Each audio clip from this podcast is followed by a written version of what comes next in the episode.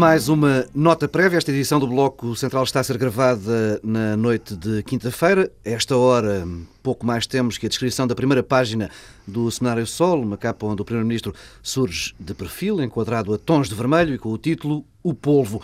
Rui Pedro Soares, administrador executivo da PT, referenciado na edição do Sol da semana passada como operacional de um esquema para a compra da TVI pela Portugal Telecom, interpôs uma providência cautelar para evitar a publicação de escutas que o envolvessem.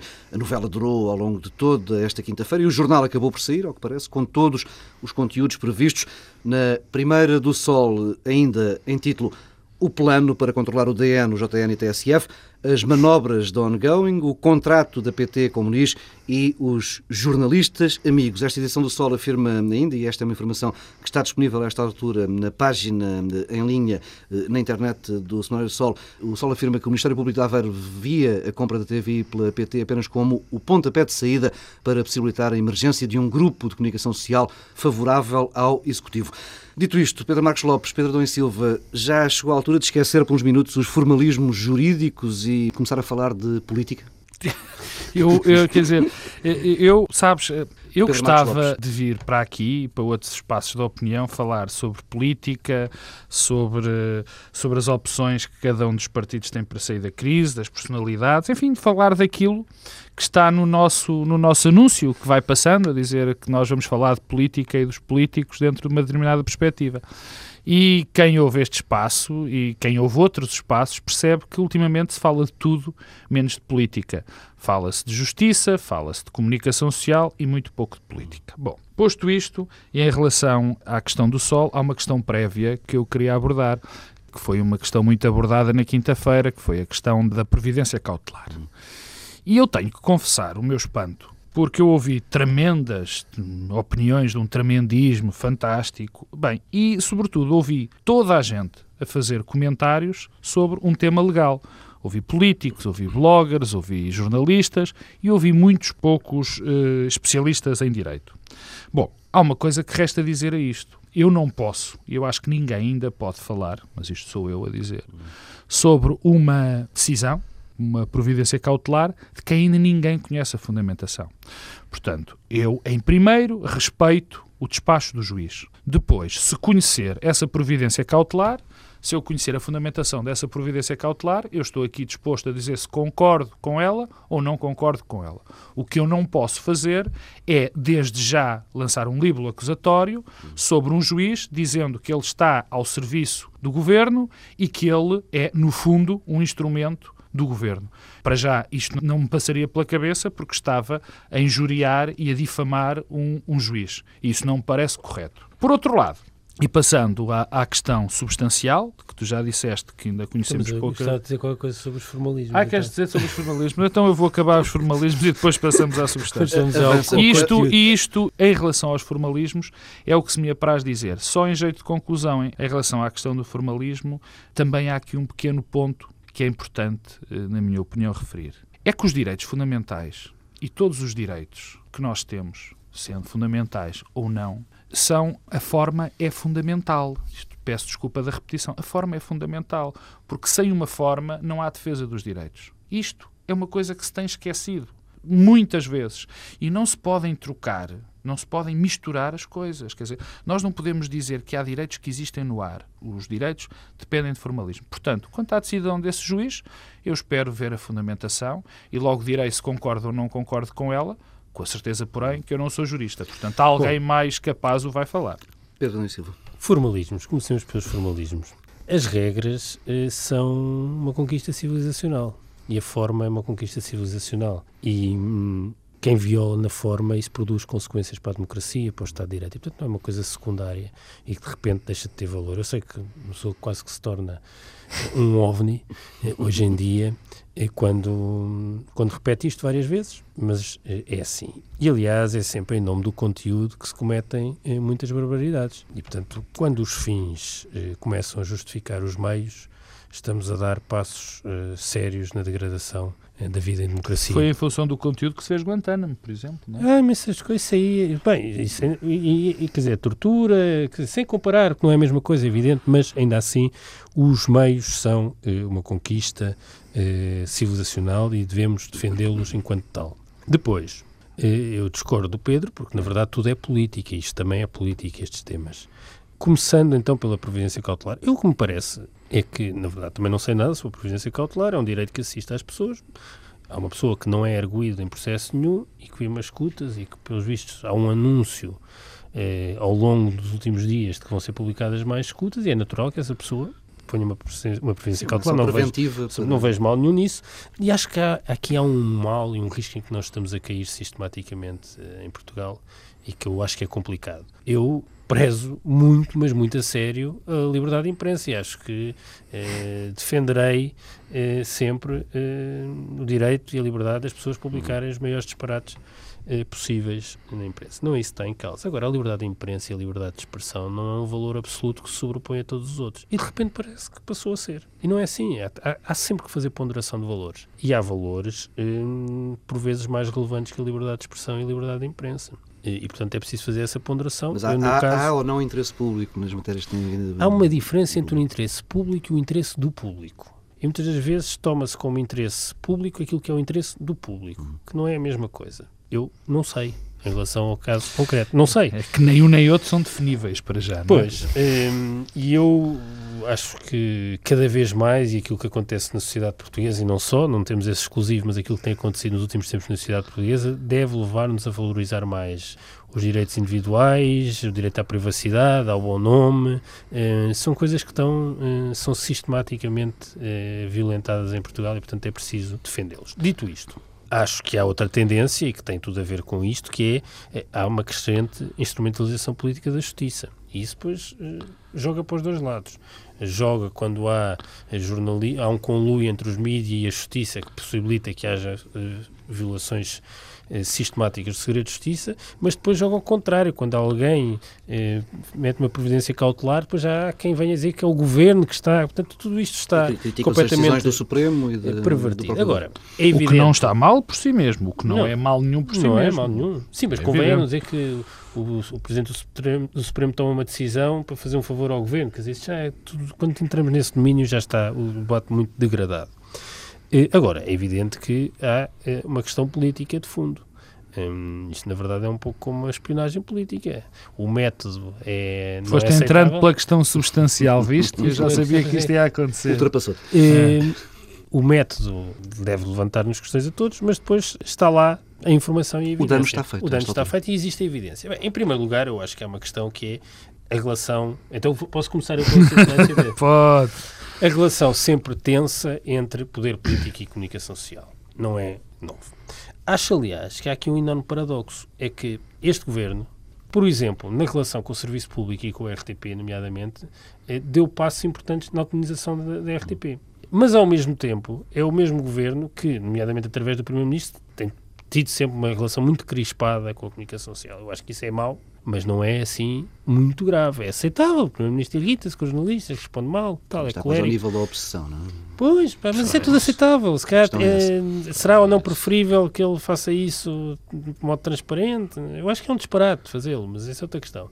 Agora, uma coisa completamente diferente é esta triangulação entre interesses financeiros, eh, PT e órgãos de comunicação social. Isso aí já é uma história completamente diferente. Acho que quando foi eh, o negócio abortado eh, da compra da mídia capital pela PT que, eh, desde logo, houve uma coisa que eu achei estranha. É que, na sequência da alienação da do Mundo, de que é hoje a Control Invest, pela PT, parecia-me que havia um consenso eh, na sociedade portuguesa, como se costuma dizer, sobre a vantagem de a PT, que é uma plataforma, não estar no negócio dos conteúdos. Mas só havia em Portugal, Pedro. Não, não, mas em Portugal, em Portugal. Não, estou a dizer, em Portugal havia, houve esse consenso. Porque, Quer dizer, havia um consenso político. Aliás, o próprio José Sócrates várias vezes disse que era uma boa prática. Por exemplo, a Telefónica até sim, sim, a Endemol sim. comprou. Sim, mas eu estou a dizer, mas em Portugal parecia que havia um consenso entre a separação, entre os conteúdos e uh, a PT. Eu acho que isso é um bom, é um bom caminho. Principalmente é um bom caminho quando há uma golden share pública. Porque senão há sempre quase uma tentação para um controle político através da PT. Problema, desde logo, é haver uma golden share na PT. Que eu, eu sabia que, que não, não te podia deixar começar a falar. Que não há, que não há justificação, neste, a meu ver, neste momento, para haver golden share. Acho que não há justificação para haver golden share e não há justificação para a PT entrar no negócio eh, dos conteúdos. Dito isto, aliás, acho que se era tão estratégica a entrada da PT nos nossos conteúdos, não se percebe porque é que... Não tentou outro negócio. É que, eh, depois de ter abortado o negócio com o Média Capital, não, deixa, desde junho, que ficou criada a, a ideia... Estratégico bem, que afinal não era estratégico, era mesmo para haver uma espécie de tutela política eh, eh, de um grupo de comunicação social. Eu acho que isso é um péssimo sinal. Uh, mas então continua com a Bom, que eu quero que eu, há, coisas depois a dimensão não, propriamente não, política do o, assunto sim, sim. e, os, e as declarações de José Sócrates. Perdão. Em termos de, digamos assim, grande política, grandes opções. A questão que se levanta em Portugal, e provavelmente Portugal não é filho único nesta, nesta questão, é esta. O que nós temos é grupos de comunicação social, e não só grupos de comunicação social, eh, muitas empresas neste país, privadas, atenção, mas vamos falar da comunicação. Nós temos em Portugal uma dependência quase absoluta do Estado e de empresas que são detidas direta ou indiretamente pelo Estado ou pelo menos controladas. O caso da PT é um caso claro. Quer dizer, não é em vão que nós temos comissários políticos de facto na maior parte das empresas que não são públicas, que são privadas, mas que são efetivamente controladas pelo Estado. Ora bem, o caso da PT é claro, quer dizer, porque isto não é lançar nenhuma acusação, mas eu também não entendo bem como é que uh, a PT tem certos administradores cujo currículo não, nada indicava que pudessem ser administradores numa empresa com o peso da Portugal Telecom, e o mesmo acontece com a Galp e o mesmo acontece Aliás, até com a EDP. isso é uma das perguntas que ainda não foi feita e não tem resposta. Dizer, porque diabo nós temos comissários políticos cujo único currículo é serem, terem sido da JS ou do PS dentro destas e qual empresas. Qual é a missão? Bom, e qual é a missão? É sempre, a missão é isso que eu vou falar dela. Ora bem, num Estado, num país onde o Estado, eh, onde estas empresas de comunicação estão com muitos problemas financeiros e onde o apoio do Estado é vital para a sua sobrevivência, eu vou dar só um exemplo. Aqui há uns meses houve o problema da imprensa regional. Que a imprensa regional ia passar todos os anúncios que o Estado fazia na imprensa regional iam passar para um portal na internet. Não sei se te recordas. Bom, e o que é que acontece? Essa lei teve que voltar atrás. Por um motivo muito simples. Porque se o Estado não desse o dinheiro para lá pôr esses anúncios, esses jornais regionais faliam, não tinham hipótese. Isto é um bom exemplo. Anúncios que são os editais. Exatamente. Isto é um bom exemplo da dependência, do grau de dependência que existe neste país do Estado. Não há mercado para sustentar. Eh, não sei se há mercado ou não. O que eu sei é que estas empresas, todas as empresas, dependem muito do Estado. Ora bem, e quem está no Estado inevitavelmente, quem tem o poder político tenta exercer esse poder político. Quer dizer, não me venham com conversas. E, portanto, nós estamos dependentes da personalidade de quem detém o poder político a determinada altura. Se for um tipo muito simpático que acha que não deve, que acha que os jornalistas são os tipos simpáticos que não se deve controlar, nem se deve pressionar, a coisa corre, a bem. Coisa corre bem. Se não, corre mal. E então, isto é uma verdade para mim evidente.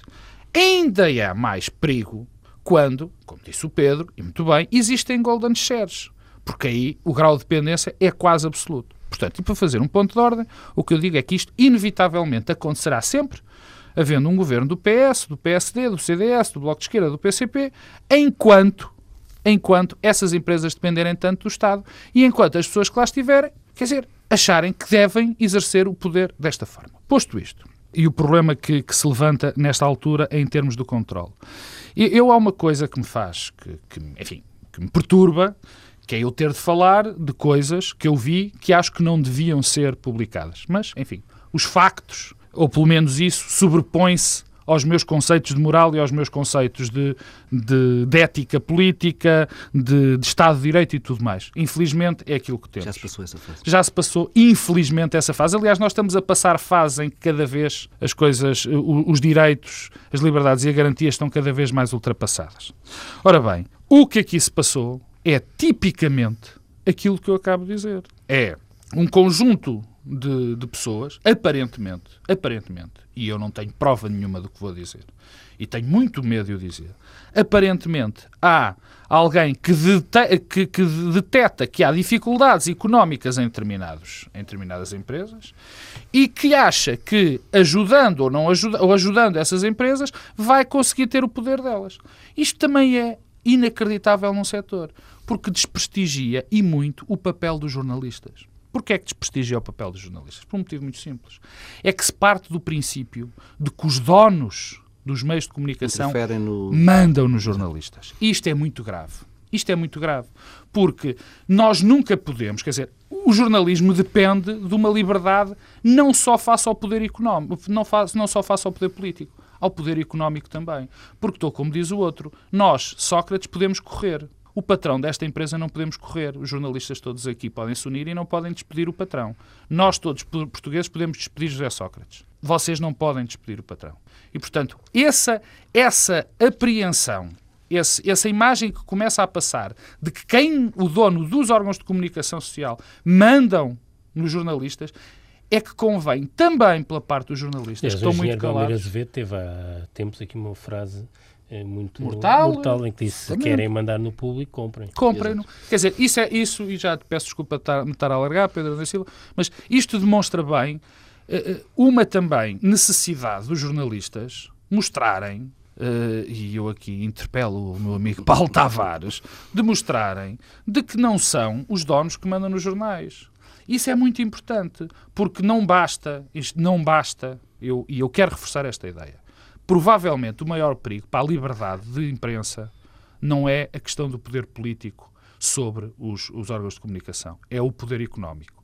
Mas como neste momento o poder económico está absolutamente dependente do Estado, com as dificuldades que passa, tudo isto se mistura. Mas há aqui o terceiro nível, e eu reforço, o terceiro nível, que é, mas afinal, Paulo Tavares, diz-me tu, Paulo Tavares, Baldaia, no caso concreto, José Manuel Fernandes, eh, Leite Pereira, eh, Otávio Ribeiro, os vossos patrões dão-vos ordens diretas para vocês fazerem estas notícias? É que se assim for, é que se assim for, aí não eu há, começo não... a ficar muito preocupado. Não. Mas a questão, essa questão não, não impõe outro tipo de condicionamento? Não, impõe. Claro que impõe. Mas impõe sempre. Impõe sempre. A questão é, os conselhos de redação são fortes? O jornalista pode ser despedido em função de publicar ou não publicar uma notícia? O jornalista pode, tem ou não liberdade para fazer determinado tipo. Quer dizer, são estas questões. Agora, e eu não estou a fugir do problema, porque a questão do condicionalismo, o condicionalismo faz-se a muitos níveis. Eu, por exemplo, e tenho medo, não tenho receio de ser politicamente incorreto, eu acho que neste momento existe, existe tanto o condicionalismo que o, o, o primeiro-ministro José Sócrates tentou, e nós sabemos que ele, que ele telefona para diretores de estações de televisão, da rádio, de jornais. Pensamos saber isso, não é? Quer dizer, que é um homem que vive obcecado com a imagem, vive obcecado com o que dizem dele, até revelando alguma insegurança nas suas decisões. Nós sabemos isso tudo. Ou pelo menos pensamos saber. Mas há também outras lado. pessoas que o condicionam. Também há outras pessoas a condicionar. Porque quem anda neste momento a dizer que não há liberdade de expressão, que isto anda tudo a, a, a, mando do governo, que isto anda tudo a, a mando deste e daqueles, também por, pro, procuram condicionar a opinião. Por sabes como é que condicionam não, a opinião? Logo, coisa estranha que é, é, quem mais diz isso são as pessoas que mais presença que mais têm, têm presença. Social. E sabes como é que condicionam a opinião? De uma maneira ainda mais terrível, ainda mais terrível na minha opinião, é dizendo assim: quem disser, quem não disser que José Sócrates é tipo terrível, um corrupto, um bandido, quem não disser é socratista. Quem não disser que há liberdade de expressão, que não há liberdade de expressão, é um homem que está a mando de, de, do, do, PS. Quer dizer, e todos estes condicionalismos estão a dar dois lados. O Por que é que isto... estás com um lápis azul. Azul e branco. E o que é que está a condicionar? O que é que isto está a provocar? Está a provocar uma crispação na comunidade portuguesa. Estão-se a cavar trincheiras de tal maneira fundas que eu tenho muito medo se vamos sair, conseguir sair Daqui ninguém sai vivo. Pedro, Pedro Silva. Eu concordo genericamente com aquilo que o Pedro Marcos Lopes esteve a dizer. Eu acho que de facto está aqui está criado um caldo cultural onde interesses financeiros, eh, pulsões controleiras do poder político e um submundo partidário que aliás se cruza entre os interesses financeiros, eh, governo, partidos, eh, tudo isto eh, tem um efeito. Não, é sinistro. Eu, não, eu preocupo menos com qualificar a coligação, preocupo mais com os efeitos devastadores que tem eh, para para a democracia. Portanto, acho que é exatamente isso. Acho, aliás, acho que o clima que se vive na sociedade portuguesa, nas suas várias dimensões públicas e políticas, é, é de facto muito desagradável. Pantanoso? E é pantanoso. Acho que o discurso do António Guterres... Sendo assim, vou para Nova Iorque amanhã. O discurso do, Nova York, do António Guterres em dezembro de 2001 eh, foi premonitório, quer dizer demorou um bocado, mas nós agora de facto estamos numa situação pantanosa. O problema é que a alternativa ao pântano é o pântano. Isso é diferente do que se passava em 2001, 2002. Um, e de facto há aqui um, uma espécie de um antagonismo, uma crispação e uma coisa que, a certa altura, a sensação que dá é que as pessoas todas, os protagonistas todos perderam um bocado a cabeça. Uh, e perderam a cabeça e estão cegos pelo, por ódios políticos, de parte a parte. E pessoais, uh, e pessoais é um, ou por ódios pessoais que uh, se traduzem em ódios políticos, um, em que já ninguém está a agir de um modo adequado e, portanto, isto dificilmente sairemos deste pântano. Em que estado é que isto deixa o Governo neste momento? Bom, e, sobretudo, o Primeiro-Ministro. Então, o Governo e o Primeiro-Ministro. Eu acho, Paulo, eh, que desde a semana passada houve eh, quatro dias em que o Primeiro-Ministro se colocou numa posição muito frágil, que foi os dias que distaram da publicação do Sol, sexta-feira, eh, em que o Primeiro-Ministro dizia que era jornalismo de buraco de fechadura, uhum. o que é, manifestamente é, mas dizia apenas isso e, e insurgia-se contra isso. Até à terça ou quarta-feira, quando o Primeiro-Ministro fala sobre o assunto. Bom, eu não percebo porque é o Primeiro-Ministro não falou, não logo, falou logo na sexta-feira. Acho que isso fragilizou. E se ele podia dizer o que disse na terça-feira, porque é que não o disse na sexta? E o que ele disse na, sexta, na terça-feira foi uma grande mudança por relação ao que tinha dito no passado. No passado, o que é que José Sócrates, desde junho, eh, tinha dito? É que não tinha sido informado, que não conhecia, não sabia nada do negócio entre a PT e a Mídia Capital. Depois, a certa altura, já era uma versão em que era, eh, não, não sabia oficialmente. Eu peço é desculpa, evidente... é um segundo. É só, eu, eu, eu, faço esta pergunta. É que isto é, é quase, quer dizer, isto é inacreditável. Como se fosse possível, neste país, a PT país. ou em qualquer país do mundo civilizado, já para não era o resto, um primeiro-ministro não saber do negócio que se estava a preparar entre a maior empresa, provável, a segunda maior empresa deste país e um canal de televisão. Como se fosse possível. Um canal, e uma empresa de comunicação das como, maiores também. Como se nós acreditássemos. A PT, a PT deu conhecimento ao mercado, à Comissão de. Não, mas, mas antes tinha que ser antes. No dia 23 oh, oh, e Sócrates falou no dia 24 no Parlamento. Oh, Paulo, eu não Os acredito. Eu não acredito. Eu peço desculpa. Porque o Primeiro-Ministro pode achar que, que que se está a chamar mentiroso. Eu tenho muita pena. Eu não acredito que desde o princípio das negociações o Primeiro-Ministro não soubesse. E então borrifando se é formal ou informal. Como se fosse possível, como se fosse possível, num país europeu ou num país de desenvolvido ou, ou em vias de desenvolver, seja lá o que for, um primeiro-ministro não saber, não, não, tiver, ter conhecimento de uma compra de uma telecom, de um, de um, de um canal de televisão. Não acredito. Peço desculpa. Bom, Peço desculpa. Durante eh, vários meses o primeiro-ministro andou eh, a tentar encontrar uma fórmula, uma fórmula que eh, o protegesse da sua declaração inicial, que de facto é inexplicável, sobre o negócio. Na terça-feira, há aqui uma grande alteração na narrativa de José Sócrates. É que o que José Sócrates vem dizer é não houve qualquer eh, interferência ou orientação do governo no sentido da PT eh, adquirir a média capital. Não houve. E eh, se alguém eh, usou eh, o nome eh, do primeiro-ministro do governo, usou de forma abusiva. Bem, se José Sócrates podia dizer isto na terça-feira, porque é que não o disse na sexta? Agora, ao dizer isto, ele colocou-se numa posição eh, também ela frágil. Resolveu o problema eh, da situação política insustentável em que estava durante aqueles quatro dias, mas colocou-se numa posição muito frágil. É que ficou dependente, a credibilidade das suas palavras ficou dependente de elas serem corroboradas por terceiros. Exato. Esta semana, Henrique Granadeiro fez esse papel inicialmente, eh, dizendo enganou-se eh, enganou e tal, foi aquela confusão, mais uma, portanto isto são sempre as confusões, e, portanto isso, isso, isso, retira força e credibilidade, eh, mas prestou-se esse papel. Sobre o Rui Pedro Soares, à hora que nós estamos aqui a conversar, não sabemos nada, mas não, era mas... também interessante se dissesse alguma coisa sobre o assunto, acho que aliás eh, deve dizer. Agora, no fundo, o Primeiro-Ministro está aqui numa nova situação de fragilidade, tem quase uma espada de Damocles por cima dele, que é, se alguém vem dizer, não, não, o Sr. Primeiro-Ministro deu-nos instruções, isso pode acontecer. Em que situação é que ficamos? É um bocado, eu já usei esta imagem, que é como a história do Coronel Oliver North, uhum. Eh, no caso eh, Irão contra nos Estados Unidos.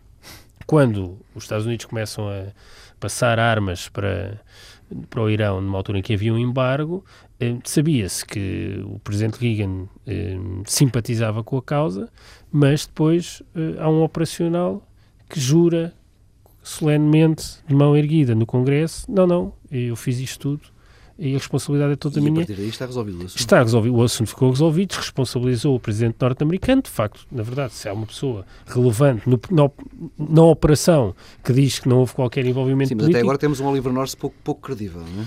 Não, não, nós temos um Oliver North muito credível, que é o presidente da PT, que é Henrique Granadeiro. Nas datas. Baralha, mas, mas do ponto de vista, na questão, quer dizer, é, é evidente que a questão da comunicação ao Primeiro-Ministro é uma questão relevante, é, mas a questão de fundo é se houve ou não orientação política. E aí o presidente da PT, Henrique Grandeiro, diz que não. Acho que também falou tarde. A PT é, é, um dos maiores ativos do país. Não é normal que uma empresa cotada que esteja eh, envolvida em todo este processo, que estejam eh, seis dias sem se saber nada. Eh, e, portanto, é, também aqui, ao mesmo tempo, todos estes processos estão a dilapidar hum. aquilo que é, que é, Isto é, que é a história da entrada de Isabel dos Santos na Galp. Mas alguém acredita que o Primeiro-Ministro e o Governo não soubesse que Isabel dos Santos ia entrar na Galp antes de entrar. Não, mas eu, eu, eu acho, acho é assim, o Primeiro-Ministro ficou numa situação muito frágil. Eh, neste momento, eh, a sua situação eh, depende do facto de nós temos de acreditar eh, que quando ele diz que eh, não deu ordens a ninguém e, e portanto, é não vamos inverter o ónus da prova. Uhum. agora, o problema é se... já está invertido, não é? Mas o problema é se, se todos estes protagonistas eh, vão corroborar a tese eh, do Primeiro-Ministro, sendo que há alguns deles, eh, ao corroborar, têm de desmentir as suas próprias palavras. E isso é que é, é politicamente Sabes. muito sensível e muito delicado. E como vamos ter a comissão de inquérito a começar e tudo isso... É, portanto, é, audições, não as audições, sim, comissão, as audições, audições parlamentares. Eh, a sucessão de audições vai fazer com que o tema esteja sempre presente na agenda política. Curiosamente, curiosamente, eh, só um momento, curiosamente, se me permites, curiosamente, a questão da audição parlamentar também é um tema eh, muito, muito, enfim, muito complexo. Porque eu não percebo como, quando esta questão surgiu, porque as suspeitas de interferência neste negócio por parte do, do governo existiram logo na altura. Imediatamente na altura. Houve, foi até antes da campanha. Já não levava né? Exatamente. Porquê é que nessa altura os partidos da oposição não quiseram logo saber o que é que estava a passar? Tinha-se evitado, se calhar, muitos problemas. Mas, voltando à tua pergunta que fizeste ao Pedro sobre como é que fica é Sócrates nesta história toda. Eh, para mim, isto nós vivemos aqui num paradoxo estranho, porque eh, eu acho que José Sócrates eh, já não tem, de facto, por muito, por muito condições para governar. Não é tem, não tem neste momento condições objetivas sejam quais tenham sido as razões, boas ou, mais, as, boas ou más, as condições objetivas são muito tenues, são muito fracas. Mas é, vivemos num paradoxo muito interessante, que é, de facto, toda a gente dos partidos da oposição acha que Sócrates já não tem condições para governar. Condições objetivas. Ninguém tem condições na oposição para, ir a, para, ir, para, ir, a jogo, não é? Ora bem. Só que ninguém tem a coragem. Eu ainda, eu farto-me de ver, por exemplo, o deputado Pacheco Pereira a dizer que, que, que o governo é isto, ninguém que Sócrates é aquilo. Pedra, ele é deputado, eu estou a dizer, mas será que este senhor, no, no seio da comissão, no, no seio do, do, seu grupo parlamentar, não pede para que haja uma moção de, de censura, eh, eh, para que se derrube o governo? Mas então em que é que estamos? Onde é que se quer chegar o, com isto? O tom continua a ser muito português suave. Eu Tivemos, sei, aliás, uma é, manifestação não, que não pediu, é. em vez de admissão, pediu explicações. Uma manifestação à porta do Parlamento pediu explicações. É um ajuntamento, é que não qualifica para manifestação. Não é manifestação, foram ser 80, 100 pessoas. Mas, quer dizer, bom, uh, não, mas não queria falar disso, nem vou falar. Bom, uh, acho tão patético, tão patético, pessoas estarem-se a manifestar contra a liberdade de expressão neste país que não ainda para mais as, ainda para mais contra, uh, contra. Ainda para mais ainda para mais as pessoas que lá algumas das pessoas que lá estão que eu conheço até pessoalmente são pessoas que têm colunas em jornais programas de rádio participações em televisões e, e estão bom, enfim portanto adiante. em frente. Adiante. Uh, a questão do de, e a questão que se põe é esta. Toda a gente acha que José Sócrates não tem condições para governar mas ninguém se quer chegar à frente é por, motivos, por motivos muito. Não, o Pedro disse isto com um sorriso, mas de facto é. Não, mas não estou isso não tem piada nenhuma. Não, não, que não tem, e, de fa, e de facto não tem, quer dizer, porque há, alguém se tem de assumir. Quer dizer, nós não. Eu, a minha questão é esta. O nosso único problema é esta pequena janela para eleições. Porque se não existisse este, este condicionalismo, se não existisse este condicionalismo, o governo já tinha provavelmente caído. E também não era preciso estas confusões José Sócrates. Mas acreditam que quando chegar a, a abril eh, vamos ter essa decisão? Alguém vai avançar? Bom, Uh, a questão de Abril uh, é muito complicada por, por, uma questão muito simples. É que nós temos que contar com o Presidente da República. E que tem eleições em janeiro do Tem o Presidente ano. da República. Portanto, antes, em princípio, não pode, em princípio, o Governo pode cair, porque o Parlamento não pode ser dissolvido, mas o Governo pode cair. Sim. Eu não acredito que, que, que Cavaco arrisque nesta altura fazê-lo, porque senão levava, levava entre aspas, com toda a responsabilidade da governação. E a governação não vai ser fácil. E poderia pôr em causa a sua reeleição. Portanto, ele não vai fazer isso. Depois, naquela pequena janela, eu não acho que neste momento, por exemplo, o PSD, seja quem for, que saia em março, no fim de março, no princípio de abril, como líder, tenha tempo para montar uma campanha e para apresentar um projeto Acho muito difícil isso acontecer. E o que pode acontecer havendo essas eleições é ainda se aprofundar mais este problema. Porque as intenções de voto, segundo as sondagens que temos visto, são muito próximas das que já estão. Sim.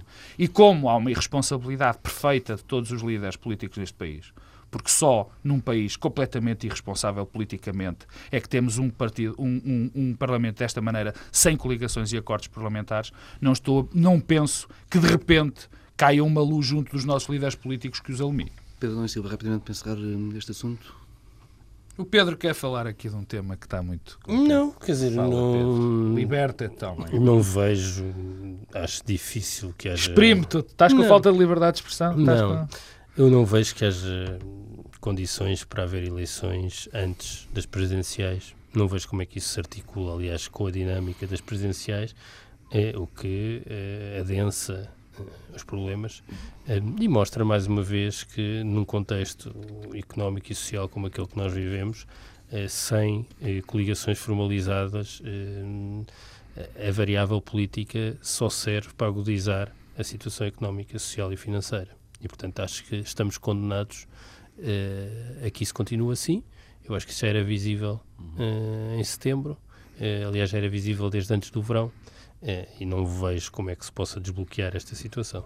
Bem, vamos avançando para o PSD, que começou a semana com um candidato solitário, Pedro Passos Coelho, a liderança do partido. Acaba a semana com três nomes eh, rumo às diretas. Paulo Rangel fez a surpresa, antecipou-se a José Pedro Anguiar Branco, eh, que manteve o plano inicial e avançou também com uma candidatura à liderança do partido. A esta altura é ainda cedo, certamente, para contar espingardas, mas eh, as duas candidaturas recém-anunciadas, recém-nascidas, podem dar vantagem a Passos Coelho? Quais são as recém Ah, o José Pedro Aguiar Branco e... e Paulo Eu não analiso isso dessa, dessa forma, quer dizer, o que, o que eu penso é que hum, eh, estas duas candidaturas, somada à de Pedro Passos Coelho, são, acho que vai ser o passo definitivo para a clarificação do caminho do PSD.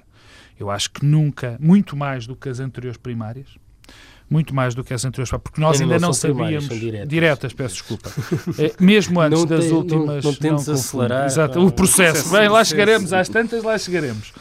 Uh, mas. Uh, na última eleição, nas últimas primárias, do, nas últimas primárias, lá estou eu, nas diretas. últimas diretas do, do, do exatamente, nas últimas diretas do PSD, nós ainda não, não era clara, não era clara a linha que distinguia, por exemplo, Passos Coelho de, de Manela Ferreira Leite porque não estavam visíveis as diferenças. Elas ficaram agora bastante, com este mandato de Ferreira Leite, pelo menos o que Ferreira Leite tem para dar, eh, ficou visível. Eh, mal ou bem. E agora o que nós temos é uma clarificação.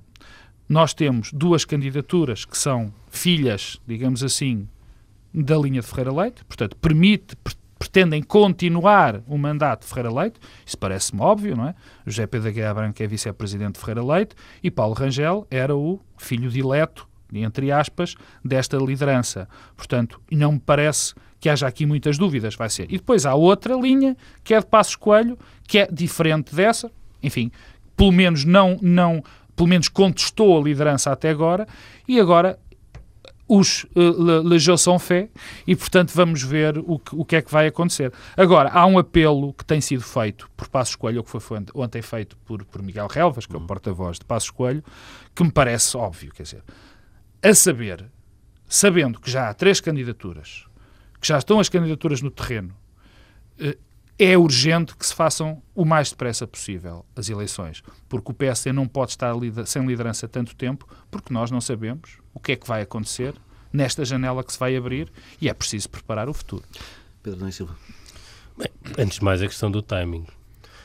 Eu não encontro nenhuma razão para eh, estes três candidatos não existirem desde princípios de outubro, não vejo porquê.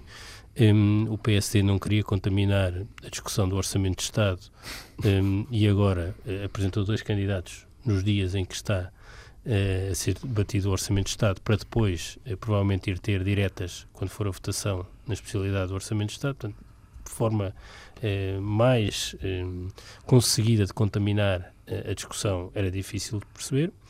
Eh, não vejo eh, como é que é possível conciliar a ideia de que é preciso ter um programa de estabilidade e crescimento eh, que assente num amplo acordo entre vários partidos, quando o maior partido da oposição não é um interlocutor previsível e válido, porque sinceramente não sabemos quem vier a seguir, quem vier a seguir o, é? que é que tenta, o que é que pensa fazer sobre o programa de estabilidade e crescimento, portanto isto é muito grave.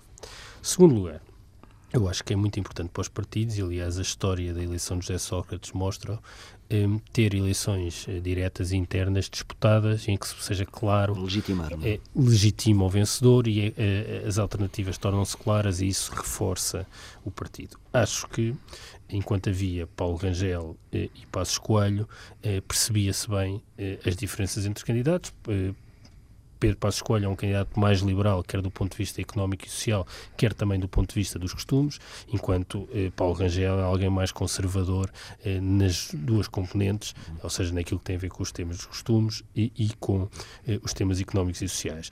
Eh, de certo modo, eh, Paulo Rangel é, é a continuação de Manuel Ferreira Leite por outros meios. É como se houvesse aqui eh, um upgrade nas capacidades e nas técnicas retóricas e políticas, mas de resto é, é tudo igual a Manuel Eu acho que isso era bom, era uma competição interessante eh, no PSD. De repente, Aliás, é uma competição que, que, reproduz várias clivagens, não é só a clivagem política e ideológica, é também uma espécie de clivagem social interna ao PSD. Eu acho que há uma luta de classes eh, dentro do PSD. Oh, eh, acho, acho sinceramente. Agora. Não, e não é de agora, e acho que é um dos problemas do PSD é que eh, não consegue superar essa luta de classes os dois candidatos representavam também do ponto de vista dessa tensão de classe eh, coisas diferentes.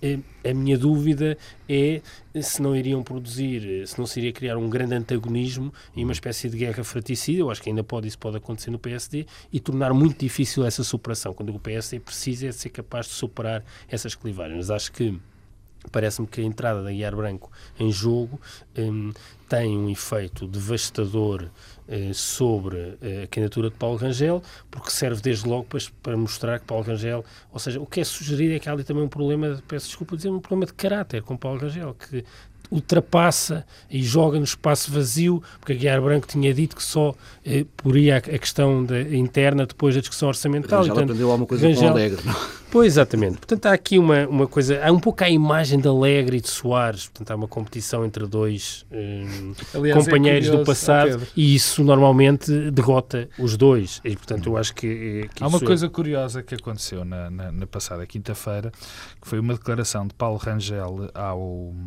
à, à TVI, dizendo que não queria mais falar dos eventuais problemas que existiram entre José Pedro Aguiar Branco e Paulo Rangel. Bem, eu fiquei um bocadinho surpreso porque nem sabia que tinha havido problemas, pois pelo menos havia. E, e o, que me, o que me faz pensar várias coisas, porque eu sabia, todos nós sabíamos, que José Pedro Aguiar Branco andava em campanha há vários, há, há, há muito tempo. E que também, e também julgávamos saber que um dos grandes apoiantes de José Pedro Aguiar Branco era Paulo Rangel pensávamos saber, pelo menos. Bom, Pelos vistos, não sabíamos nada, não é? Eu, eu mas é estranho. Houve aqui uma é espécie de transferência de um risco de uma luta fraticida entre um setor eh, mais eh, do PSD eh, de baixo eh, em que apoia Passos Coelho, contra um PSD das Mais elites, elitista. elitista, que apoiaria Rangel, e portanto isso poderia eh, tornar-se difícil ultrapassar esse. esse, esse Já esse tivemos esta discussão várias repente, vezes, não vou voltar lá a ter, eu não surge aqui, nada com Surge isto. aqui eh, um terceiro, que é Guiar Branco, e que vem baralhar um pouco as contas. Há aqui também algo curioso, é que Ainda não falamos de Santana Lopes. Passos Coelho está no terreno há muito tempo, tem os seus apoios, terá os seus apoios mais ou menos consolidados no aparelho eh, do partido. A Guerra Branca tem tido o palco do Parlamento. A Guerra Branca tem tido o palco, Angel. Mas o que me parece no PSD é que avança um candidato e o PSD transforma-se um bocado no partido não quer. Porque há uma série de figuras que perguntas-lhe quer ser o candidato à liderança? Não quero. Então e, e apoia e quer apoiar uh, fulano? Não quero. Ninguém apoia ninguém. É que, na verdade, tirando uh, as figuras que apoiam uh, Pedro Passos Coelho, que, na sua grande maioria, são pessoas desconhecidas dos portugueses, do ponto de vista da presença política do PSD, não há grandes figuras a apoiar. As pessoas figuram os 10 ou 15 nomes que os portugueses identificam com o PSD salvo raríssimas exceções, ninguém, nenhum desses nomes apoia eh, Pedro Passos Coelho, mas também não apoiam ninguém, não querem ninguém. E isso mostra o bloqueio em que está o PS. O que é ainda mais espantoso é que num contexto eh, em que eh, o PS e o Governo está em manifestas dificuldades, na sua situação política mais frágil desde que foi para o poder, o PS não consegue unir-se. Um, e, portanto, eu acho que há aqui duas dimensões. Eu acho que o discurso de Paulo Rangel foi muito interessante. Um, foi muito interessante até pelo exercício, quer dizer, pela, pela retórica à, à qual uh, Paulo Rangel uh, recorre. Paulo Rangel fala uh, em ruptura sistematicamente, que é uma linguagem que politicamente o encosta muito à direita, e muito à esquerda. Sim. À extrema esquerda. À extrema esquerda. Portanto, aliás, o, o setor minoritário no Bloco de Esquerda é a ruptura, a FER. Quem, aliás, Manuel Monteiro, quando surge eh, com a cisão do CDS, portanto, estamos a falar de uma cisão à esquerda do Bloco de Esquerda e uma cisão à direita do CDS é que vem com a expressão ruptura. Manuel Monteiro é a verdadeira razão para nos dar o seu voto, ruptura total com o sistema. Eh, é preciso um programa para mudar o país, em ruptura, diz a ruptura FER. Há aqui uma linguagem de, de Paulo Rangel que o encosta eh, aos extremos. Um, o, que, o, que, o que faz sentido do ponto de vista daquilo que é o seu, eh, o seu passado. Tu sabes que essa linguagem de extrema-esquerda e de extrema-direita e de extrema-esquerda e de extrema-direita está muito provavelmente ligada a, a uma figura do Partido Social Democrata que ultimamente se tem tem notabilizado por ter um discurso muito próximo desse tipo de discursos, que é o do Pacheco Pereira, que é um clássico. Não, mas, é, é? mas, é, uma lógica mas, tribunícia no Paulo Rangel que o encosta a isto. Isto tem potencial tem, político, um, tem, tem, potencial tem, político, mas tem, traz consigo tem. imensos é, há, há, um estilo, mas, é um Deixa-me só, só, só, só para já que a última coisa que queria dizer sobre isto do PSD. Que, que há há, na verdade, uma ruptura que o PSD tem de fazer e que é aquela que tem evitado fazer e que, desse ponto de vista, Passo Escolho faz mais a ruptura que o PSD precisa de fazer eh, ao contrário de, de, de, Rangel e de Aguiar Branco, é que o PSD tem de fazer uma ruptura consigo próprio. O PSD tem de perceber que, mesmo em, em, circunstâncias políticas favoráveis, por alguma razão teve sempre votações muito baixas nos últimos anos. É porque foi sempre encontrando desculpas para explicar os seus insucessos eleitorais. É a desculpa Santana, é, é, depois foi a desculpa é, de que, da claustrofobia democrática e a seguir virá outra desculpa. É, quando é preciso o PSD pensar por que razão é que há 10 anos quase que não tem mais... O Pedro, muito rapidamente. Muito rapidamente. Há aqui, havia muitas mais coisas que eu queria dizer, mas há só algumas baseadas no, no que disse o Pedro. Por já é, é um bocadinho injusto do Pedro estar a dizer hoje que o PSD é um partido que não quer, quando subitamente de um candidato do, do, subitamente passa de um candidato para três não, candidatos é em 24 não horas. ninguém a apoiar. Bom, ainda é, é cedo, Pedro. Pois. Ainda é cedo. É cedo? Ainda é cedo, ainda é cedo porque é só há um candidato, calma, só há um candidato, há um candidato que já tem um programa e um plano. E esse tem alguns apoios tem os apoios declarados. E há dois, dois, dois, dois militantes que entraram agora na corrida. Agora, há uma, há, uma, há, uma, há uma coisa que o Pedro diz que eu que já disse mais de uma vez, que eu rejeito em absoluto, porque eu já não vejo o PSD desta forma.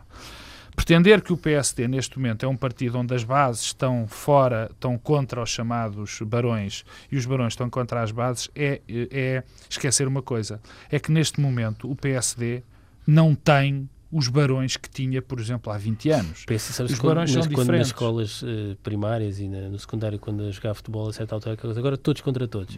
É mais isso, não é, é, um, contra... não é A contra B, contra, não, todos contra e, todos. E, mas, eu, e, mas nesta altura vão-se definir, vão -se definir as posições, estou convencidíssimo disso. Vão-se definir claramente as posições. Não, não pode não, deixar vão, de definir, claro, vai mas, mas, vai, não, vão-se cler as, eh, as decisões. E é bom, e aqui é verdade, é bom que sejam, que estas pessoas que agora andam a dizer que estão ainda a pensar, o digam rapidamente. Falamos disso para a semana. Fica por aqui esta Falamos. edição do Bloco Central. Relembro que há a tal caixa para recados, Bloco Central, tudo junto, blococentral.tsf.pt.